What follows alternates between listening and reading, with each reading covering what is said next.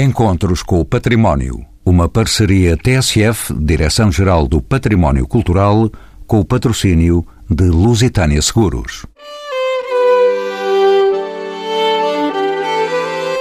Fica abolida a pena de morte. Assim falava a lei que haveria de impedir que voltassem a concentrar-se multidões ávidas de espetáculos cruentos, do enforcamento à degulação ou ao fuzilamento. Não se ouviram mais os gritos que paravam na extinção da vida. O poder que monarcas e presidentes detêm ainda hoje no correr de mais de 90 países. Em Portugal, o 36º país do mundo a abolir a pena de morte, fazia-o há 150 anos. Assim se podia ler tranquilamente. Fica abolida a pena de morte. E a história registou para sempre esses passos de gigante. Para crimes políticos, corria o ano de 1852. Para crimes civis, a eliminação da pena de morte surgiria 15 anos depois, em 1867. Os militares, esses teriam de esperar mais de um século, só no venturoso ano de 1976. Quase nos nossos dias. Portugal colocava-se assim entre os primeiros países a inscrever no seu sistema legal esta decisão. A dimensão do ato teve, por isso, forte impacto no contexto europeu da época. Pelo seu significado e contributo para a história, cultura e ideais da União Europeia, a Carta de Lei foi reconhecida pela Comissão Europeia como Marca do Património Europeu em abril de 2015 do contexto histórico em que nasce este documento fundamental à consciência cívica, ao seu reflexo na sociedade de finais do século XIX, são algumas das questões que guiam a conversa com os convidados deste programa. Isabel Grais, Maria Trindade Marques Serralheiro e Silvestre Lacerda. Isabel Maria Grais é doutora em Direito e professora auxiliar na Faculdade de Direito em Lisboa, jurista do Tribunal de Contas e membro do Centro de Investigação em Teoria e História do Direito. Maria Trindade Marques Serralheiro é licenciada em História pela Faculdade de Letras de Lisboa, com pós-graduação em Gestão da Informação e Bibliotecas Escolares. Atualmente promove a marca Património Europeu e Silvestre Lacerda. É arquivista, licenciado em História pela Universidade do Porto, com especialização em Ciências Documentais pela Universidade de Coimbra. É desde 2015 diretor-geral da Direção-Geral do Livro, dos Arquivos e das Bibliotecas e ainda diretor do Arquivo Nacional da Torre do Tombo. A quem pergunto em que contexto histórico surge a decisão judicial e política de abolir a pena de morte para crimes civis. É sobretudo uma decisão política que tem a ver com o liberalismo e a forma como os liberais foram capazes de pensar que a vida humana tinha um valor supremo.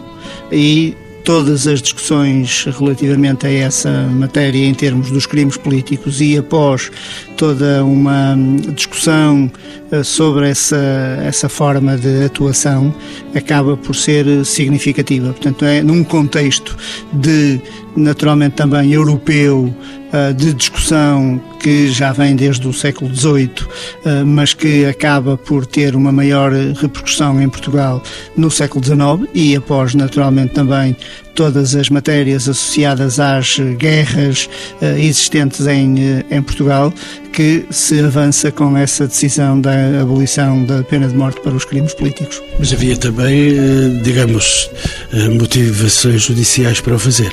Há também motivações judiciais, há também toda uma discussão que eh, depois nós poderemos aprofundar ao longo do programa de teóricos internacionais, nomeadamente do Beccaria, que acabam por trazer nova luz sobre estas, estas matérias, em que a discussão judicial da execução acaba por estar muito dependente daquilo que são as decisões políticas, porque também eram as mais fáceis, e da inexistência de um código penal que fosse suficientemente concentrado naquilo que eram os procedimentos eh, existentes. Nós já tínhamos legislação uh, bastante antiga sobre estas matérias, nomeadamente uma compilação que é das ordenações, mas toda a discussão que se vai fazer de organização judicial decorre efetivamente das, do novo modelo político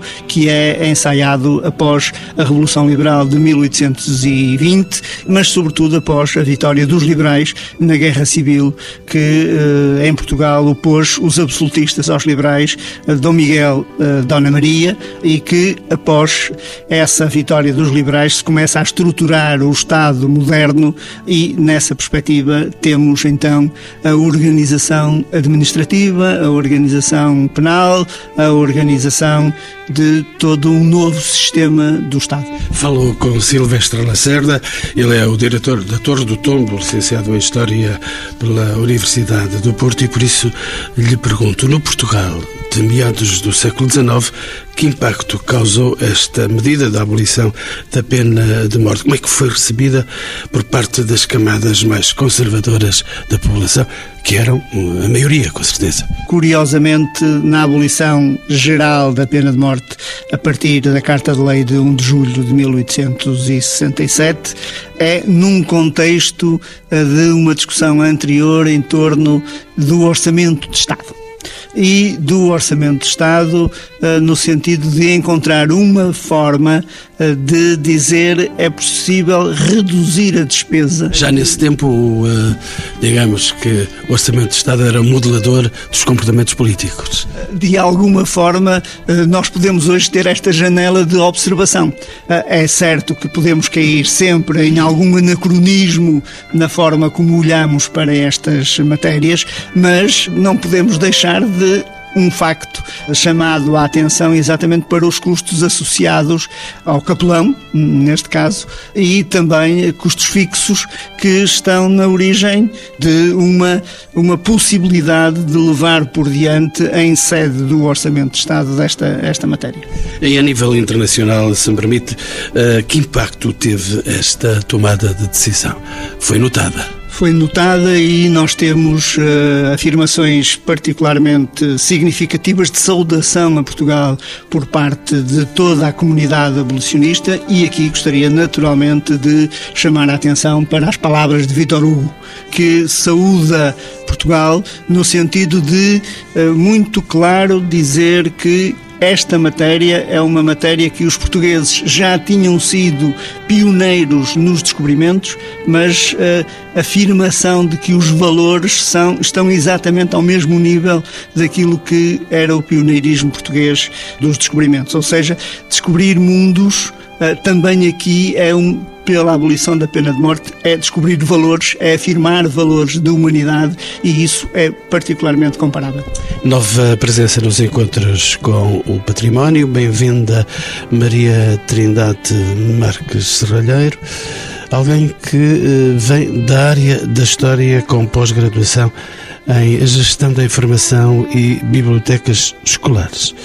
Assim, posso então perguntar-lhe se me permite, como o diabo é tendeiro, existiram no nosso sistema judicial tentativas de reposição da pena capital. Assim aconteceu. Sim, uh, há notícia no que houve discussões parlamentares, sobretudo em uh, graves situações de crise política, como foi o regicídio, o atentado a Salazar, eh, salvo em 1937, e ainda quando os atentados da ARA. Chegou, há deputados que chegam a propor, mas são propostas que não vingam e, de facto, não há conhecimento de um movimento pró-restauração da pena de morte em Portugal E, portanto, e também é, eh, de facto, bom lembrar que a aprovação da Carta de Lei eh, da Reforma Geral das Prisões com a abolição da pena de morte é conseguida com apenas dois votos contra e duas abstenções. Portanto, há um consenso enorme, muito sólido relativamente a esta questão, que naturalmente é decidida pelas elites políticas, é verdade.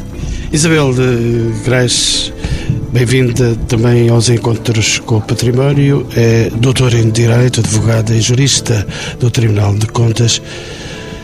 Diga-me, a abolição da pena de morte para crimes militares só é abolida em Portugal em 1976.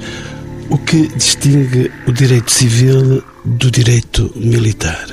Esta é uma questão que necessariamente aborda diariamente nas suas aulas que dá aqui na Faculdade de Direito. Tanto quanto sei, a professora Isabel Grais é membro do Centro de Investigação em Teoria e História do Direito. O que é que distingue então o direito civil do direito militar?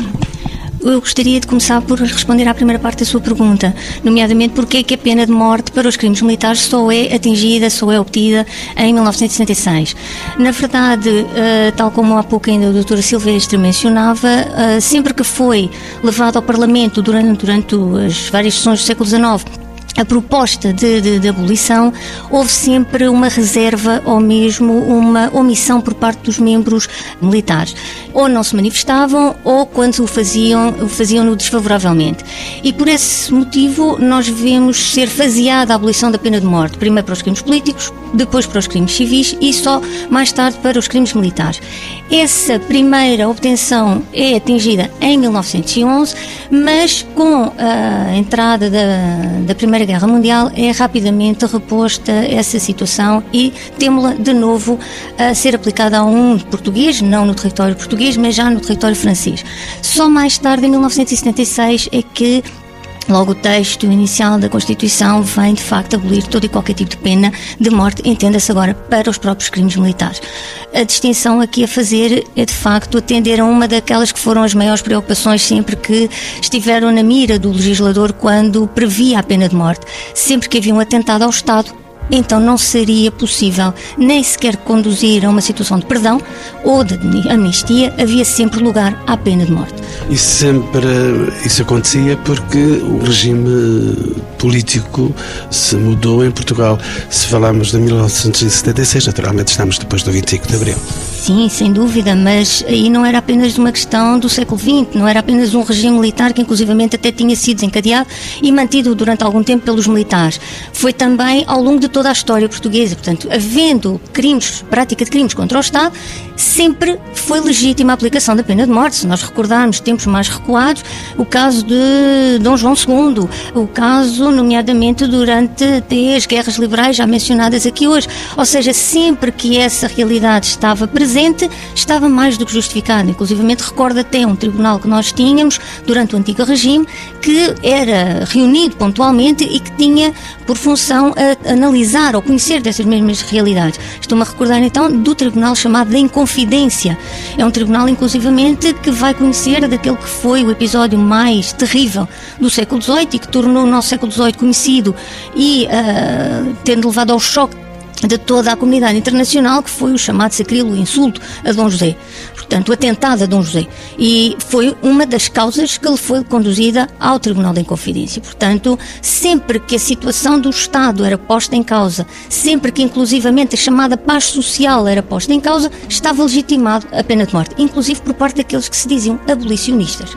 Portanto, isso vemos não só nas correntes filosóficas do, do, do, século XVIII e do século XIX, mas vemos que essa circunstância, como inclusivamente o próprio Código Penal francês, logo do início do século XIX, também o previa.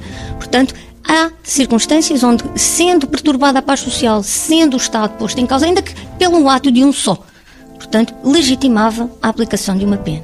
Isabel de como nos relata a história, na vigência da pena de morte, como punição capital, os sentenciados foram, na sua maioria, executados de duas formas. Assim, há o registro histórico por enforcamento ou por fuzilamento.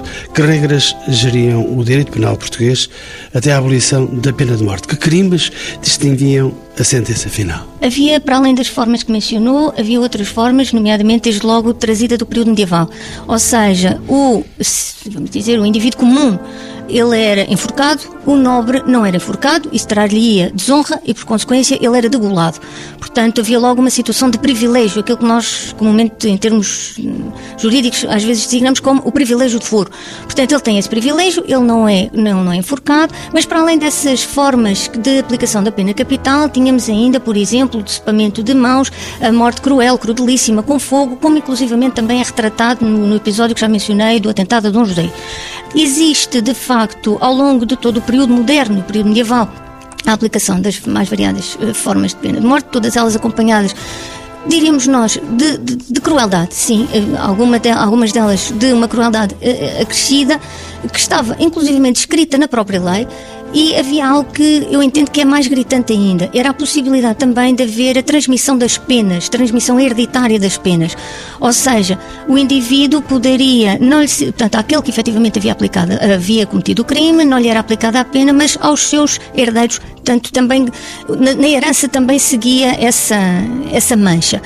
E dessa forma, aquilo que o século XIX, enquanto palco de instalação das, das teorias humanitaristas e abolicionistas que se vai propor, é de facto, desde logo, acabar com, com esse tipo de penas.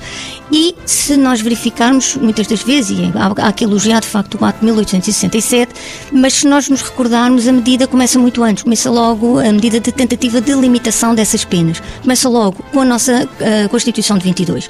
Aí põe-se termo à, à tortura, põe-se termo à aplicação daquilo que era o ferro quente, ou seja, há uma tentativa de suavização já das penas. Claro que isto dito desta forma parece um pouco insensível. Que tortura era essa do ferro quente? Não era uma tortura, era mesmo uma marcar o indivíduo para que ele fosse. Uh, um cavalo.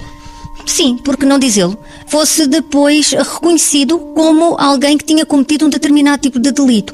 Inclusivamente, a descrição por parte do legislador estava de tal forma uh, exaustiva nos textos vigentes que o percurso que o condenado fazia desde aquilo que era chamado oratório até ao local onde ele vinha a ser executado, o traje que, que ele envergava, o baraço que poderia levar ao pescoço, ou seja, tudo isso identificava, a população sabia desde logo o tipo de crime que havia sido cometido.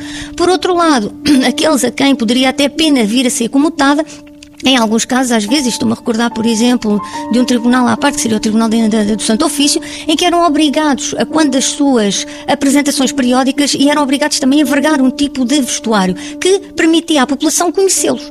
Havia também aí eh, uma encenação de caráter religioso. Também. Também, também. E, tinham, digamos, treino de outras situações, porque esses crimes que eram cometidos pela própria Igreja Católica quando colocava em público aqueles que não professavam com o devido respeito à, tradição religiosa. Sim, mas aí vamos, vamos ter em conta o seguinte: a Igreja faz o apuramento, no caso, o Santo Ofício fazia o apuramento dos dados, quem condenava era o rei, era um relaxamento ao braço secular. Ou seja, uma vez que o crime de heresia era tido como um crime de lesa majestade e havia uma identificação entre a figura do rei e a figura divina, automaticamente cabia ao rei mandar executar. E por consequência, nós temos essa, essa, essa, essa depois a instalação do patíbulo e, e, a presença até da Igreja depois no, no momento da confissão relativamente à, à, figura do condenado. Mas há um aspecto também, já que mencionou essa relação com aspectos divinos, que eu gostaria aqui de deixar também claro.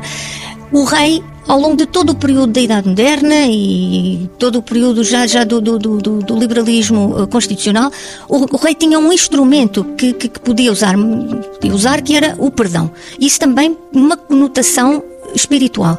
O rei perdoava, para temperar às vezes até a ferocidade da justiça e perdoava também para mostrar o seu lado magnânimo. E nós verificamos então aquilo que eu já tive a oportunidade de dizer em alguns momentos de, de, dos meus trabalhos escritos, que havia uma, uma prática de pena de morte que já tinha caído em desuso. Portanto, nós não éramos tão sanguinários como muitas vezes nos fazem crer. E a população uh, horrorizava, ficava, ficava muito chocada com a aplicação de pena de morte. Inclusive, há casos, no, no, já na década de 30 do século XIX, em que a população foge uh, no Porto, em 1838, se a memória não me falha, quando assistia a uma, uma, execução. Por outro lado, temos um caso semelhante em Lisboa, em que o próprio sacerdote que deveria acompanhar até ao cadafalso o, o condenado tem uma apoplexia, portanto ele desmaia ante a situação de facto eh, pesada que se vive naquele momento. Portanto, era um espetáculo, sem dúvida, mas era um espetáculo que não era também visto com, com uma ligeireza, portanto, algo que, que já causa alguma, algum impacto na, na população. Eu não sei se seria uma das vítimas dessa apoplexia diante de um espetáculo desses, mas volto à professora Maria Trindade para uh, irmos até um outro lado desta questão, para não ficarmos estarrecidos pela descrição de Isabel Grais. Deixe-me abordar esta questão. A Carta de Lei de Abolição da Pena de Morte em Portugal é um documento que eh, está aqui, tanto quanto sei, no Arquivo Nacional da Torre do Tombo, onde estamos a gravar este programa. E esta Torre do Tombo, este lugar sagrado, digamos, da história, recebeu no dia 15 de abril de 2015, bem como a distinção de marca do património europeu. Que distinção é esta, Maria Trindade? Esta distinção marca património europeu centra-se naquilo que são os valores comuns aos Estados-membros da União Europeia. Esses valores estão naturalmente inscritos nos tratados fundadores da União Europeia, tal como o Tratado de Maastricht, que a partir do, deste ano vai passar a ser também um documento marca do património europeu. E, portanto, voltando, esses valores uh, que estão aí presentes são os valores da dignidade humana, da democracia, da liberdade, da igualdade, do Estado de Direito e do respeito pelos direitos humanos. Quando diz 2018, é já este ano mesmo. É, este ano. é porque ainda mal nos despedimos de 2017. Exatamente, e este ano temos novas nomeações que fazem ascender uh, a este património que recebe a categoria Marca do Património Europeu a 38 sítios. Portanto, gostaria de frisar o que é que está por trás uh, desta designação Marca do Património Europeu.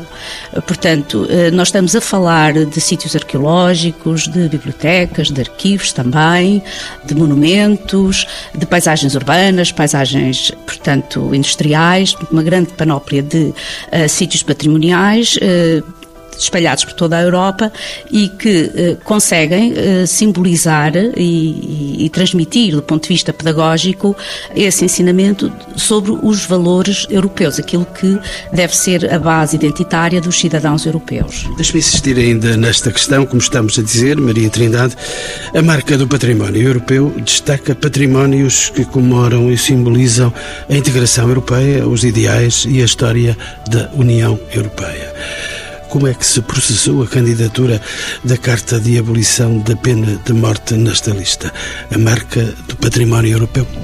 Bom, eh, portanto, primeiro os sítios são designados a nível nacional e depois há que apresentar uma candidatura.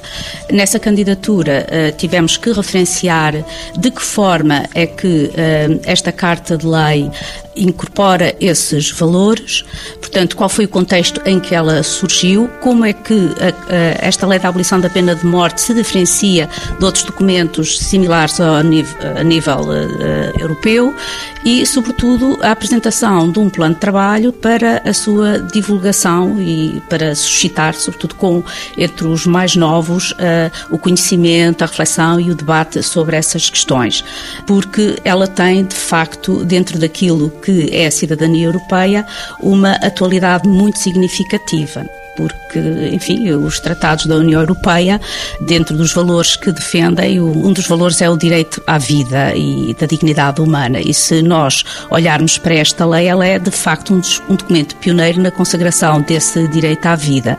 Depois há também ainda que referir que ela uh, é aprovada no contexto de uma reforma das prisões. E nesse texto da reforma uh, prisional uh, prevê-se que o recluso tenha direito a a receber ensino, alfabetização, portanto estamos a falar de um país com mais de 80% de analfabetos, tenha direito à aprendizagem de uma profissão, a um trabalho pago, ensino religioso também, fazia parte, portanto temos um, um Estado uh, oficialmente também católico, portanto, ausência de tortura e de castigos no tratamento com os presos. Portanto, isto, de facto, é um património uh, relativo a, a direitos de cidadania e de dignidade humana. Mas deixe-me olhar, então, por outro lado, ainda esta questão, tal como podemos observar, eh, Maria Trindade, em tempos em que tantos galardões parecem competir para ganhar mais notoriedade e impacto, o que diferencia a marca do património europeu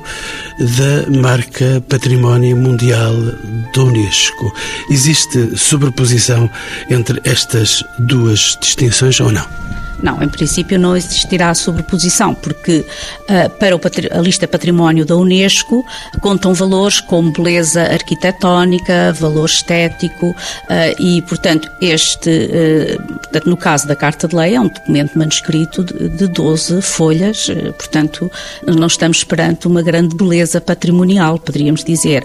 O que, portanto, um outro aspecto que distingue a, a questão do património da Unesco desta questão, portanto, não há financiamento, mas tenta-se criar condições para a sua divulgação, uh, promoção e, sobretudo, que estes sítios europeus desenvolvam um trabalho em rede troca de experiências, dar maior dinamismo, porque o, a preocupação que está aqui, portanto, na criação de mais esta marca patrimonial, marca património europeu, uh, é o facto de, da necessidade de, da consciência e urgência em se criar um sentimento de identidade e de pertença dos cidadãos europeus a este espaço comum que deve ser um espaço de liberdade, de tolerância e de democracia. E isto uh, é, no fundo, fazer passar aquilo que já está consagrado nos tratados e, e outros documentos para a realidade de uma cidadania ativa, é? e que corresponda a esses valores, portanto, partindo do princípio que a cidadania defende, é o maior, é o maior garante, no fundo, eh, para eh, esse espaço de liberdade, de paz e de tolerância eh, e de respeito pelos direitos humanos que pretende ser a União Europeia.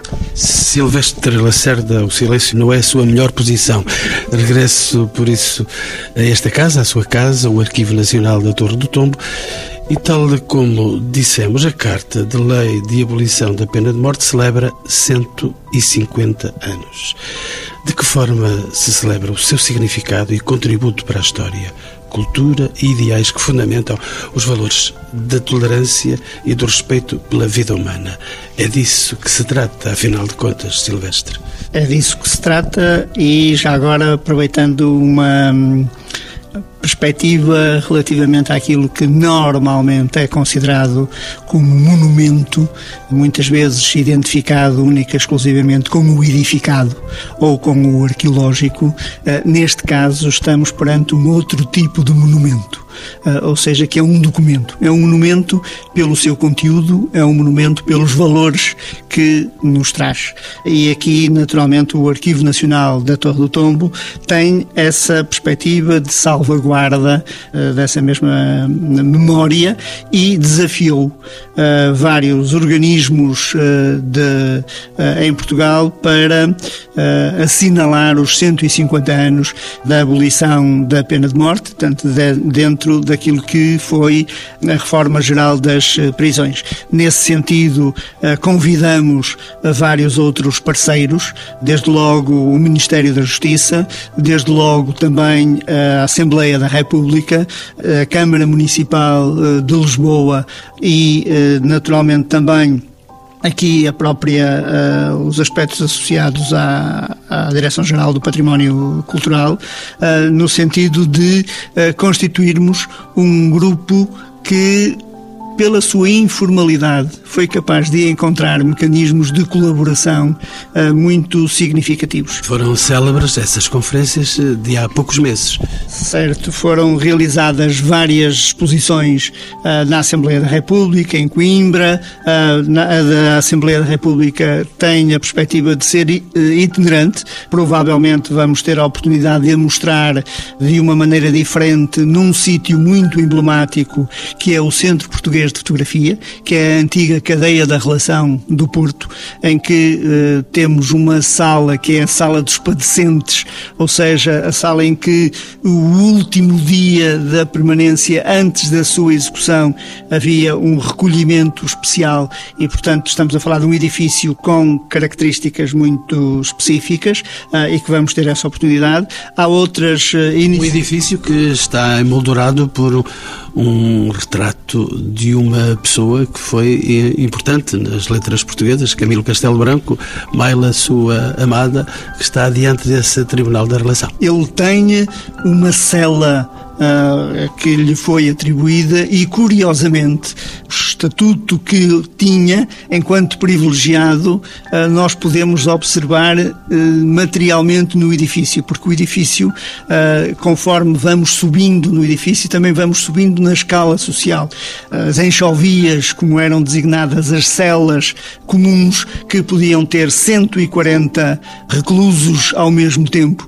Depois a sala das mulheres, depois, portanto, todo um outro conjunto e Camilo Castelo Branco podia estar armado uh, dentro da cadeia, podia também vir. Não era figura para outra coisa, não é? Vinha jantar fora, tinha um guarda-costas especial, o José Telhado, uh, portanto, estamos a falar de um privilégio uh, muito significativo e é nesse, mas nesse edifício. Mas... E, foi, e foi também, digamos, o tente desta abolição, não é? Ele não estaria de cometimento tão grave, mas a verdade é que ele respirava na cadeia de modo diferente tinha pelo menos esta possibilidade de saber que não seria uh, executado. Uh, o crime também não era, não era de, desse nível, mas de qualquer forma também estaria mais confortável nessa, nessa perspectiva. Mas dizer que o Centro Português de Fotografia, e já assinalou com a Misericórdia, a Misericórdia do Porto, uh, fez um percurso pela cidade,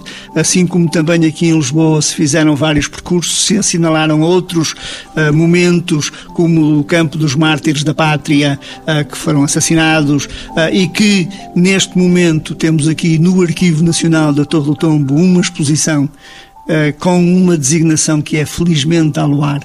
Uh, evocando provavelmente para os mais uh, entendidos uma expressão célebre da obra de Luís Tal Monteiro, mas que foi possível encontrar o original da carta de lei do Intendente-Geral da Polícia para o Governador, em que ele expressa, diz expressamente que felizmente há luar, mas era para poder continuar a execução.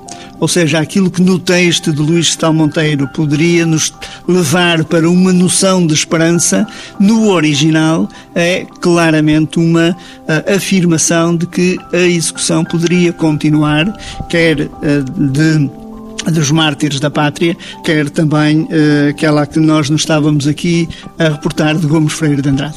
Silvestre Lacerda, uh, seria interessante nós podermos ver, apesar de não termos ainda a imagem, uh, podermos ver esse documento. Ele aparece nos jornais, é divulgado. Que cara é que ele tem, esse documento? Este documento tem sido divulgado, está neste momento presente a sua reprodução aqui numa exposição permanente que vai estar durante todo este ano de 2018, já estava em 2017 e 2018, com um contexto muito interessante, que é o contexto internacional de um mapa geral sobre o movimento abolicionista, em que se pode observar no conjunto do mundo aqueles países que são abolicionistas, que são retencionistas, portanto, em que há várias categorias para esta mesma eh, execução. Porque, infelizmente, o abolicionismo não tocou ainda todos os países do mundo. Nós temos, segundo o registro, pelo menos uma centena de países que permanecem com a pena de morte. Sim, infelizmente nós uh, temos essa aspiração, não temos ainda esse resultado.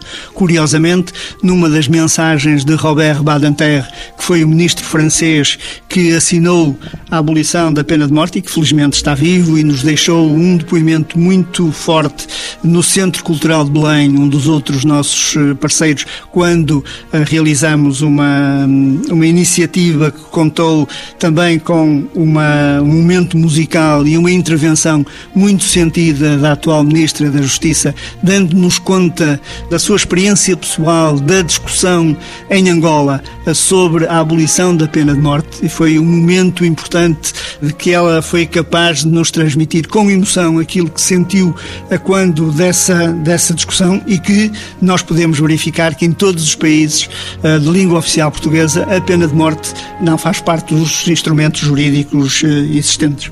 Isabel Carais uh, revela-nos a história que em Portugal a pena de morte foi abolida em 1867, essa é uma marca da história, mas a abolição plena da escravatura só surgiu dois anos depois, em 1869. Como é que se explica esta discrepância, este desfazamento? A questão da pena de morte colocava-se com interesses humanitários que parecem chocar e parecem uh, entrar em contradição com aquilo que seria a manutenção da escravatura.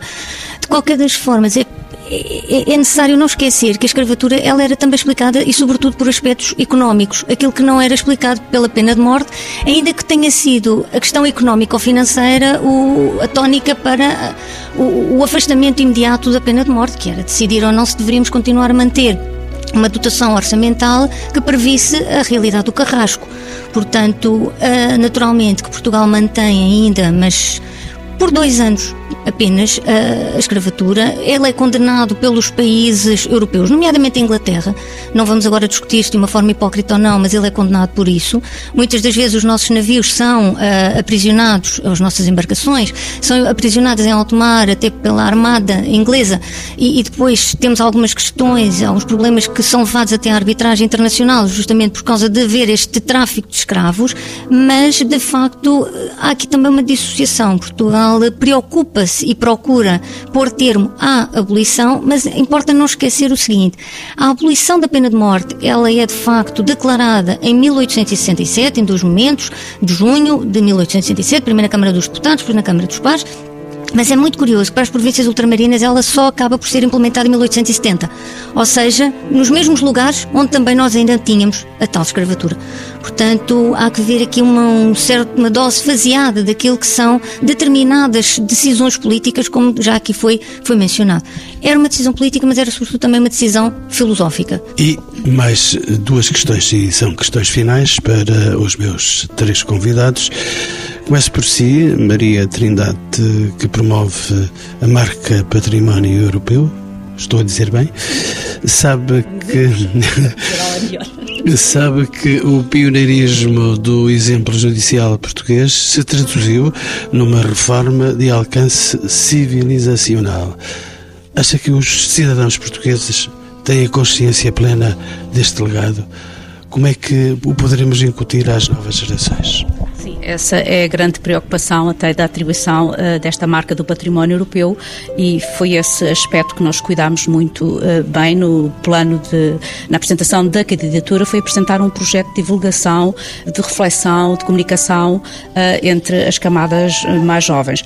geralmente, no, portanto, no enquadramento no âmbito das visitas de estudo, as pessoas sabem que Portugal já não tem pena de morte, também já foi há 150 anos, pena de morte para crimes civis, têm com consciência, portanto, que, não, que somos um país abolicionista, por outro lado, é preciso uh, trazer esta questão para o presente, para os valores da cidadania europeia. Porque se a Europa hoje é uma zona livre de pena de morte, há ainda o resto do mundo. E os jovens hoje ouvem, uh, portanto, estão informados e a sua posição relativamente à pena de morte muitas vezes é não, mas nos casos de terrorismo, nos casos de pedofilia, portanto, aí eles começam a vacilar. Ou seja, Até nós ouvimos, a linguagem popular, ouvimos muita gente armada em juiz sobre a humanidade de dizer isto só ia com a pena de morte. Acha que um referendo Uh, neste país a pena de morte seria aconselhável ou teríamos por aí alguma surpresa? Eu penso, para já, que os direitos humanos não devem ser referenciados, não devem ser objeto de referentes.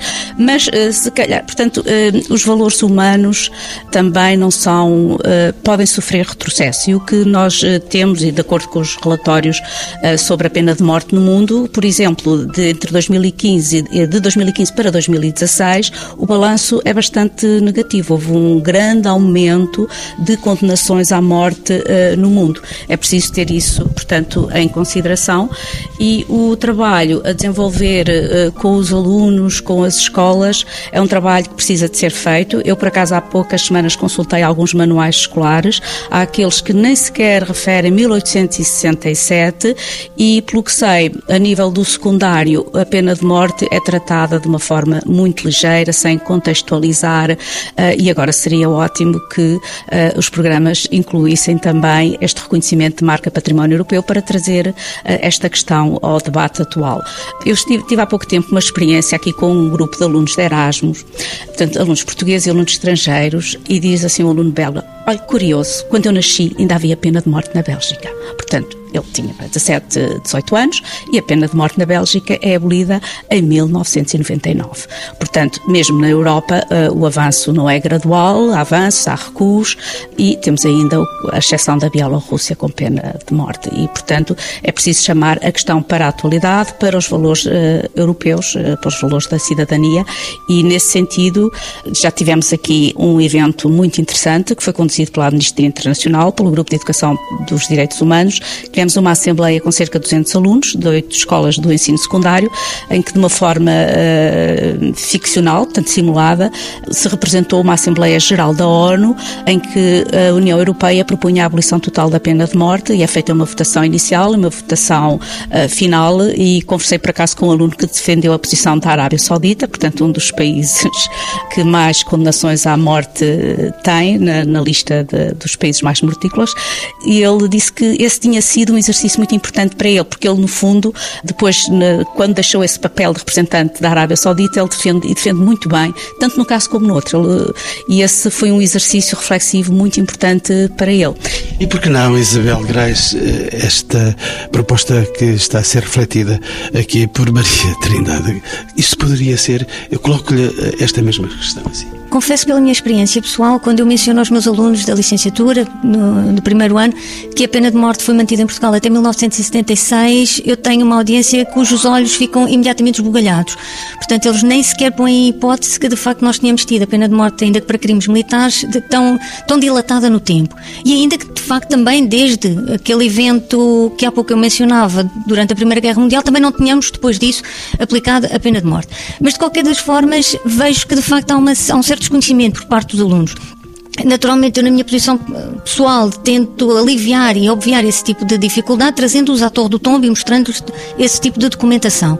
Relativamente ao aspecto que colocava também a doutora Trindade da possibilidade de ser ou não referendado. Não, não, referendado não, não, não quer ser mal interpretada, mas o referendo necessitaria de uma explicação prévia, cuidada e. Uh, alongada também à população. Deveria ser explicado à população aquilo que seriam os aspectos que a aplicação de uma pena de morte traria. Ou seja, não é deixarmos levar pelo calor da situação que vamos tomar uma medida. E recordo aqui umas sábias palavras produzidas já nos séculos muito, muito recuados por Fernão Lopes, em que ele dizia que aquilo que era demais de temer era quem tinha o dom da palavra e não aquele que tinha na, na mão a arma. Ou seja, porque aquele conduzir com a palavra e souber conduzir multidões, ele vai ser, vai ser secundado e as populações são capazes das maiores atrocidades. Nós temos exemplos disso ao longo da história.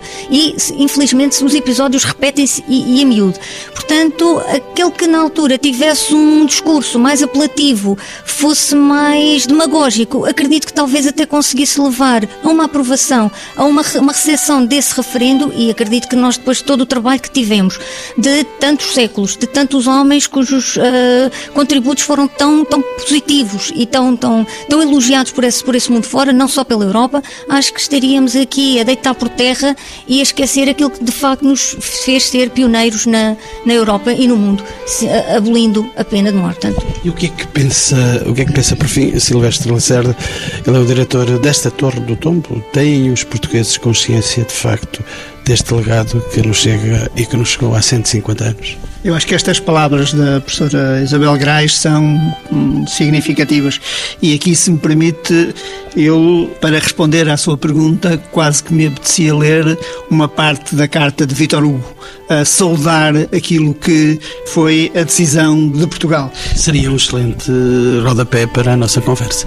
Ah, eu vou tentar ler da melhor forma uma parte ou algumas partes dessa mesma carta. Ele começa exatamente, é uma carta a Brito Aranha, de 15 de julho de 1867, portanto, duas semanas ah, depois da aprovação ah, da, da Carta de Lei de Reforma das Prisões e da abolição da pena de morte. Ele diz: A vossa nobre carta fez-me bater o coração.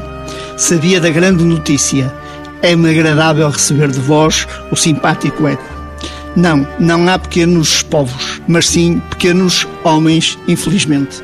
E diria mais: vós, portugueses, não deixaste de ser navegadores intrépidos. Outrora íeis à frente nos oceanos, hoje ides à frente na verdade. E termina de uma forma muito forte proclamar princípios é ainda mais belo do que descobrir mundos.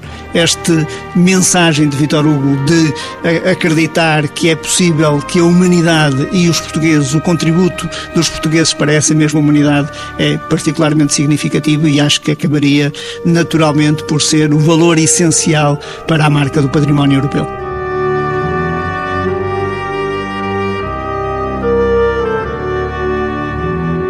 Encontros com o Património. Uma parceria TSF, Direção-Geral do Património Cultural, com o patrocínio de Lusitânia Seguros.